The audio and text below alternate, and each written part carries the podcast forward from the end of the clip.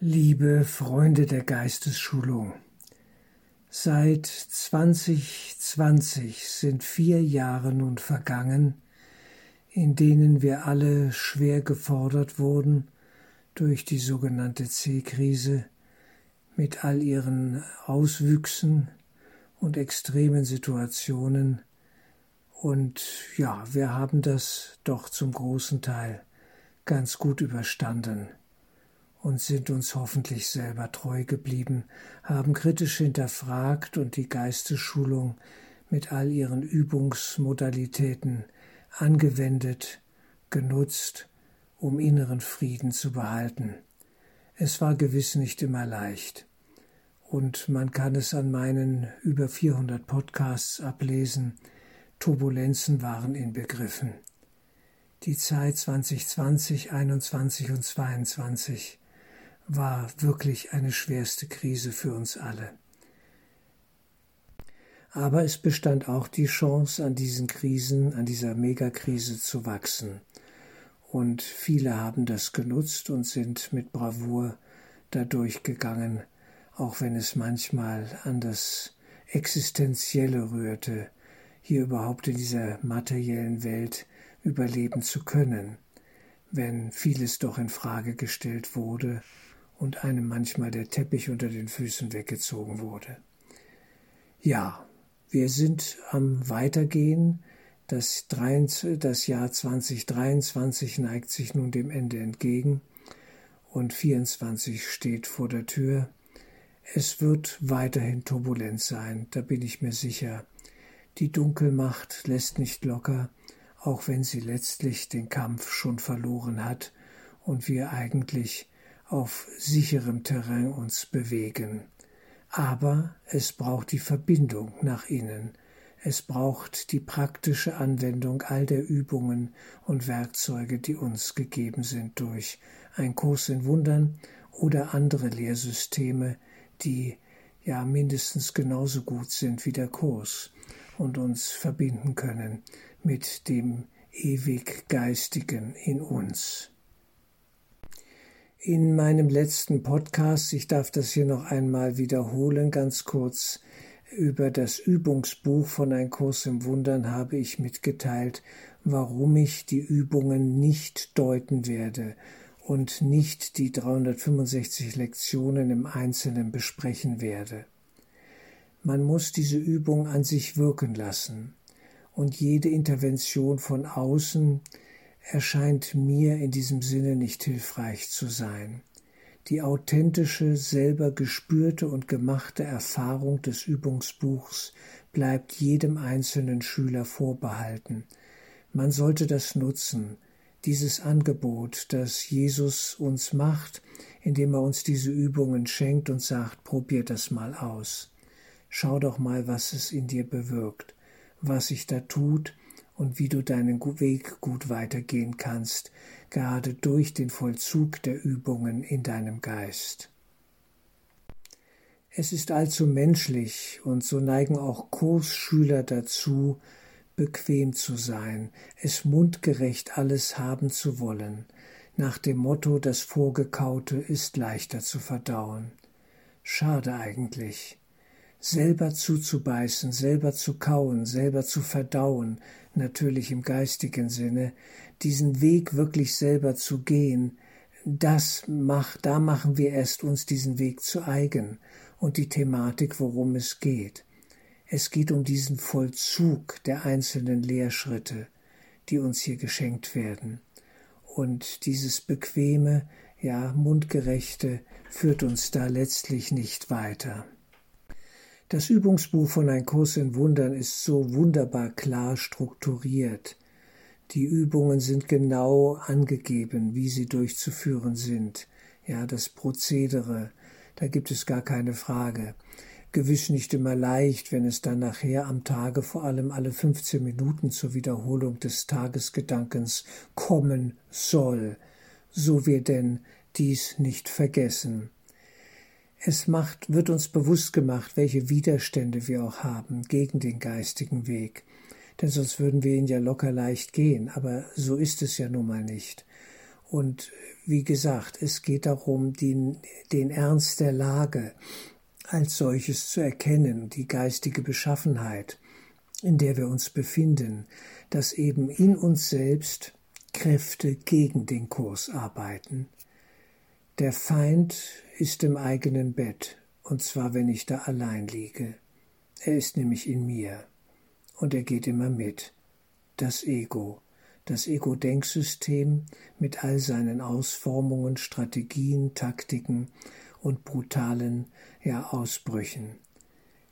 Dazu zählt auch, dass wir uns dafür vielleicht verurteilen, wenn wir den Kurs nicht meinen, nicht richtig gemacht zu haben. Und genau das ist auch eine der großen Ego-Fallen. Wir werden ihn nicht völlig richtig machen, aber ihn so gut zu machen, wie wir ihn eben machen können, Darum geht es, und das würde genügen. Wir geben unseren Teil und Jesus gibt seinen, den wesentlich größeren, hinzu. So hat er es uns zugesagt. Wir werden uns nicht selbst am eigenen Schopf aus dem Egosumpf rausziehen können. Aber wir sollen ein Bewusstsein dafür entwickeln, dass wir drin sind in diesem Egosumpf und dass wir Hilfe brauchen und am Ende des Tages eben auch vom Herzen ersehnen und haben wollen.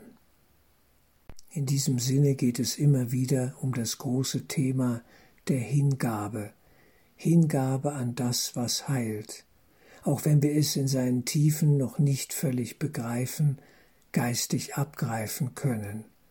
Aber wir haben die Not gespürt, die eigene Not, und auch die Übungen machen uns das bewusst, wie groß unsere eigene Not eigentlich ist, eben dass wir Leidende sind.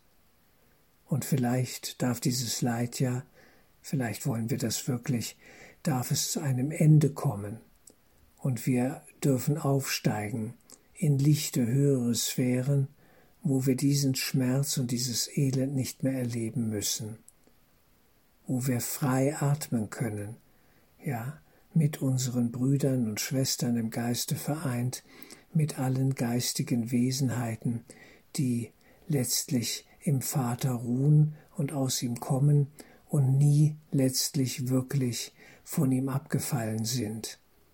Wir träumten davon, das ist menschlich. Albträume sind etwas ganz Normales hier in der Ego-Matrix. Aber nun geht es darum, genug davon zu haben und zu sagen, ich brauche das nicht mehr. Ich will nur noch Frieden. Ich will nur noch Heilung. Und dann machen wir die Übungen und gehen da durch, auch in der Wiederholung, wenn wir sie schon mal gemacht haben. Es ist erstaunlich, wie tiefgreifend sie immer noch wirken und immer wieder neu wirken und uns noch tiefer in unserem Verständnis, in unserem tiefen Empfinden in Bezug auf die Verbindung zur geistigen Welt beeinflussen, diese wunderbaren Übungen, diese 365 Lektionen. Wer die Übungen einmal durchgemacht hat, der kann gewiss auch springen und sich etwas raussuchen, was ihn stark anspricht, aber wenn man das erste Mal da durchgeht, bitte der Reihenfolge nach. Pro Tag maximal eine Übung und eine nach der anderen. Es ist durchnummeriert, die Sache ist völlig klar bitte noch einmal die Einleitung zum Übungsbuch lesen, dranbleiben und einfach mal durchgehen und anwenden, so gut es geht. Und wenn da noch Fragen bestehen, bin ich gerne bereit, so gut ich das kann, diese Fragen zu beantworten. Schickt sie mir als E-Mail lier.reinhard.gmail.com oder auf meine WhatsApp-Nummer, ja, äh, in Deutschland die im Internet auf der Website äh, angegeben ist. Schickt mir eure Fragen, ich beantworte sie gerne. Aber denkt auch selber erstmal nach, spürt rein, liest im Textbuch parallel dazu. Ich staune immer wieder, wie verrückt der Kurs genutzt wird. Es gibt Leute, die haben nie im Textbuch gearbeitet. Die haben nur die Übung gemacht, nur in Anführungsstrichen, ja, aber sie haben nur die Übung gemacht und haben das Textbuch nicht gelesen. Dann gibt es Leute, die haben ja nur das Textbuch gemacht und nie die Übungen ja, äh, durchgeackert. Und das ist genauso verrückt. Die Dinge gehören zueinander. Textbuch, Übungsbuch und Handbuch für Lehrer und auch die Zusatzschriften, die ich hier nicht vergessen will, greifen alle ineinander. Es ist ein großes Werk, ein Kurs in Wundern, empfangen von Dr. Helen Schackman, ja, in den 1960er Jahren und äh, es ist gigantisch. Es gehört alles zusammen. Alles dient, ja, als Werkzeug auf dem Weg sozusagen als Heilmittel für uns, damit wir scheibchenweise immer mehr erwachen und klarer werden in unserem Geist. Also noch einmal, wenn Fragen bestehen, beantworte ich sie gerne, so gut ich das kann und freue mich darauf. Das ist kostenlos da. Ja, das Ganze läuft hier sowieso auf Spendenbasis.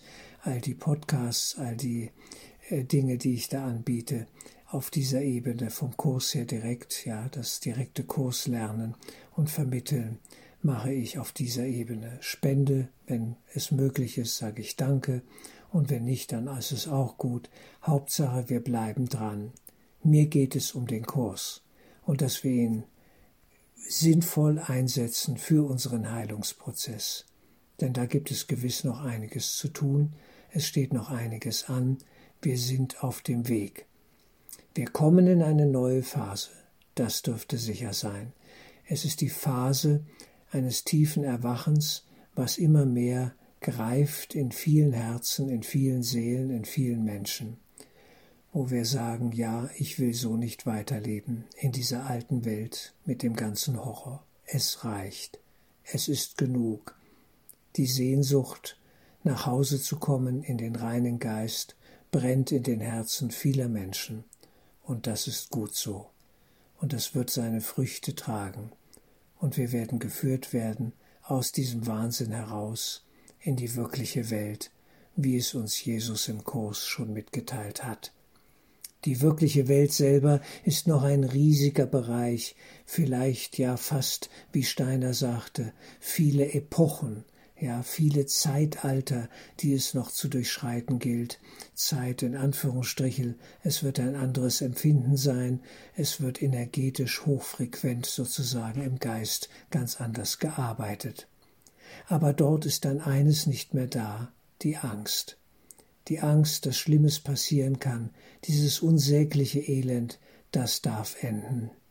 Wir dürfen dann mit großem Interesse uns austauschen mit anderen, ja, als gesellige Geister, wie Steiner zu sagen pflegte, miteinander lernen und wachsen, und es wird von Freude und tiefem Vertrauen in diesem Prozess getragen sein. Die Angst darf ein Ende haben. Ein Schüler, der Angst hat, kann nichts lernen. Unter Angstbedingungen wird ganz schlecht und schwer gelernt.